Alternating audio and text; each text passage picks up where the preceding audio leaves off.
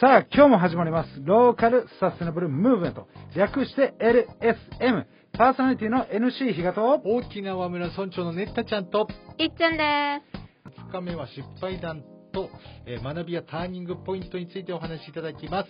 それでは NC 比嘉さんよろしくお願いします。今日もあなたにイノベーションよろしくお願いしす。おます。願いします。はい、今週はですね、えー画家の二川鳥洋二さんをお迎えしております。よろしくお願いしますお。願いします。えー初日はですね、え3つのポイントでアート、探求心、社会貢献、ラベリングで喜びの探求者という形で始めさせていただきました。それで、まあ、えー初日のですね、人生活動の理念の中で、えーもう人生、アート、そしてエンターテインメントだというようなお話でした。えーその中でですね、えま、いろいろ、このアートというのは、まあ、そもそも生活に即したもんなんだとか、まあけえー結果、えーその今後子供たちの教育とかですね、そういったもの枠にはまらないとか、まあそういったところまで広げていけたらいいなというようなお話だったんですけども、まあ初日を終えてですね、えーどう、どうでした ?1 回目終わってみて。ああ、まあ、だいぶ。だいぶなんかだいぶ。よかったです。あ、やそうか。よかったです。まあ、驚愕の事実がですね、もう判明しまして、実はあの、ニカワドリさんの、えーお父さんが、えーキリスト教でしたっけ？あキリスト教。キリスト教。はい。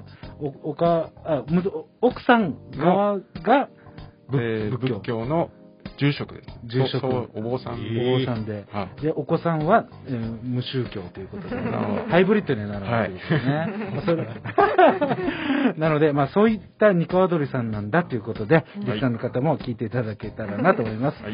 まあ早速、えー今日のですね、えーテーマ、失敗談いきたいんですが、これまたちょっと面白いんですけども、えー北野武氏が好きでアポなしで事務所に行ってしまったことということで、はい。えーまずですね、はい。あの、この北野武監督のまあはい。好きなポイントってどういったところなんですか、あ、えーっと、まあ、芸人としてではなくて、はい。まあ、芸人の方も好きなんですけど、はい。あの、やっぱ映画がうんうんうん。とっても好きでう、んまあ、まあ本当いわゆる、もうアート的はい、なはい。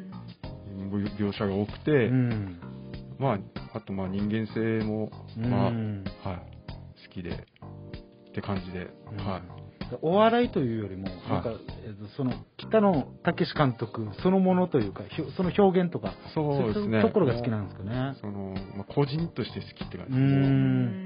あの芸人とか、まあ、監督で関係なく、うんその北野武って人が、まあ、好きですうね。んあの、リスナーの方では、まあ、なかなかいないかもしれないですけども、まあ、もちろん知ってらっしゃらない方もいらっしゃると思うので、まあ、軽くご紹介したいんですけども、えっと、ビートたけし、改め、まあ、北野武監督ですね。お笑いタレントの時はビートたけしとして、えーお名前をつ使ってらっしゃいます。で、映画監督としては北野武として、えー出ている、出ているんですが、まあ、いわゆる漫才コンビで、2ビートという漫才コンビで、えー一世風靡された方です。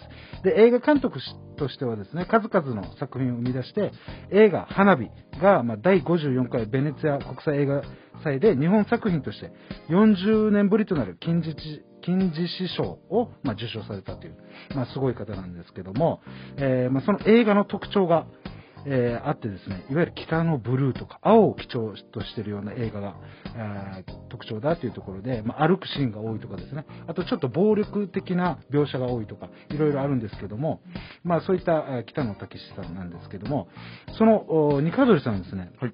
まあ話を戻すと、この北野武監督に会うためにアポなしで行ったっていうこと、どういった状況だったんですか？あ、はい、その時は、はい。あの、え大体20代前半から中盤ぐらい、はい。22、3歳ぐらいだと思うんですけど、はい。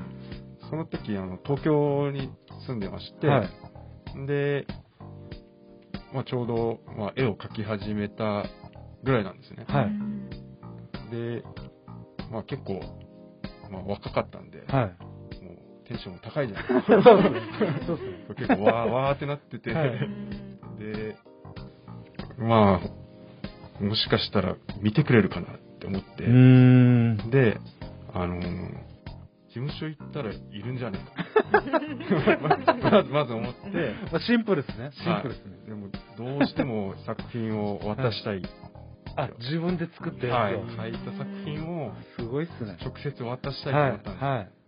だから、えっ、と、じゃあどうすればいいかなと思って、はいたら書店に行ったら、あの、タレントメーカーみたいな、オフィス北野のタレントさんのはいペはいはい。ージを見て、はい。そしたらやっぱ事務所のはい。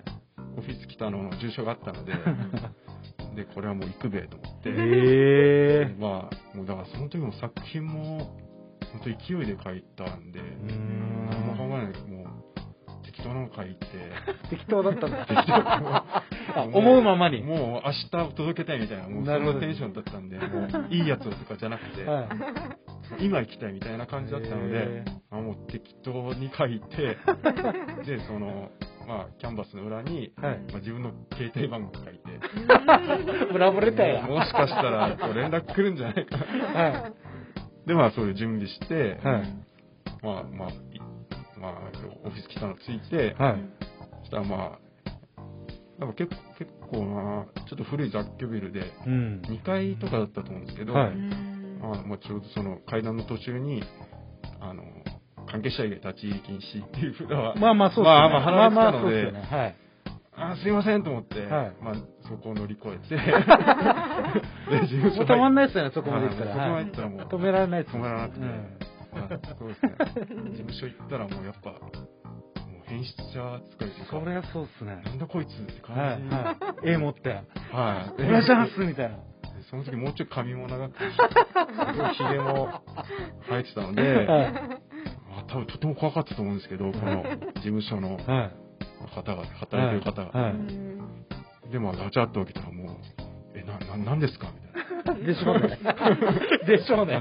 まあ、ちょっと詰め寄られて、はいはいあ、いやいや、あの、たけしさんが好きで、はい。自分絵を描いてるので、作品持ってきました。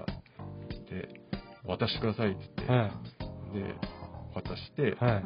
そしたらまあ、あの、その、スタッフの方もそこまで邪険に、あの、せずに。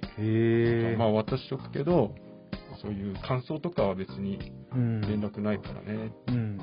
まあ作品だけは渡しとくよっていうことは、まあ言われて、あ、わかりましたって。あ、でもそれでも嬉しいですね。そうですね、まあ、丁寧な対応していただはいくと。。その後、まあどうなったかはちょっとわかんないんですけど、はい。はいいや、多分知らない方がいいかも。その方が夢は広がるんでいいと思う。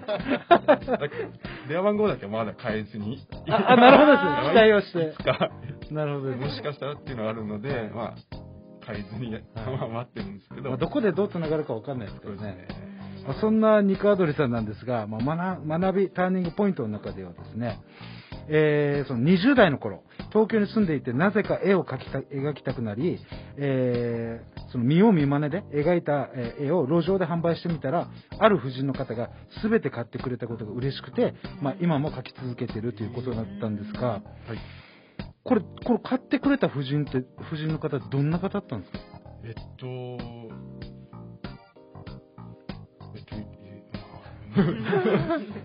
えっとですね、まあ、綺麗な、女性の方。もうマダムですか？ま、マダム、へ言ってたとこも、あの、恵比寿のガーデンプレイスって結構、おしゃれめな綺麗なはい、とこはい、はい。そこに、ヒゲ面の髪の長い はい。路上で販売したら、はいまあ、その、まあ、まあ、清楚な、マダムが来て、ちょっとお兄ちゃん何やってるの？ってはい。まあ、あの、絵売ってますって。はい。これじゃあ、まあ6枚ぐらい出してたんですけど、まあ、ちっちゃいんですけど、はい。あのこれ全部買うからってえ言ー。って。で、あの、まあ、じゃあこれでコーヒー飲みなって優しコーヒーい。代までくれて、えあもう本当ありがとうござー。います。感激っすね。はい。でも、もしそれがなければ、今になってないかもしれないってことですそね。うですね。ものすごくいい、なんか、なんはい成功体験というか。面白いですねその方、まあ、その場で、はい。あの、ちょっと話したら、なんか、おでん屋やってるっていうことだったんで、えー。で、後日、はいお礼も兼ねて、まあ、あの、おでん屋に、あの、お邪魔して、えで、そこからいろいろと、あの、やりとりがあって、ー。はい。で、今、年賀状、毎年、えー、すごいはいまだ繋がってらっしゃるんですよ。はいまだえー来。る間柄になってますね。はい、というところで、まあ、本日はですね、えー失敗談で、えーこの北野武監督の、えー事務所に突っ込んでいって、今でも電話番号変えてませんとかですね、あとは学びターニングポイントで、え最初にかい、えー路上で売った絵を買ってもらった方と今でもつながっていて、その絵を描く、えー理由になってますというようなお話でした。はい、本日のゲスト、画家の三河鳥洋二さんへの連絡先です。三河鳥洋二さんでインスタグラム検索お願いします。洋二アート TV で YouTube も検索お願いします。本日は以上になります。See you! LSN プロジェクトは、いっちゃん、いなさん、またきち、たくま、マエストロあつし、みなっちゃん、又吉大輔さん、成田ペールワン、ミッチーの協賛でお送りいたしました。どうも皆さん、ヤンバル酒場モーリーのモーリーです。ヤンバル酒場モーリーは、名護十字路徒歩1分以内にあるアメリカンレトロな酒場です。オールディーズの BGM とアメリカンな空間は、初めてなのになぜか懐かしさを感じられる店内で、おすすめは10時間じっくり丁寧に低温調理した牛タンと、店主秘伝の燻製香る自家製ウイスキーで作るハイボールは絶品です。ぜひ、フラッと遊びに来てくださいね。電話番号は070-3803-7889 070-3803-7889待ってます。LSM レディオは株式会社エナジックインターナショナル南西食品株式会社スパイスカレー研究所沖縄ごはんよしひこやんばる酒場モーリー有限会社ゆい設計味どころかに松大同火災海上保険株式会社の提供でお送りいたしました。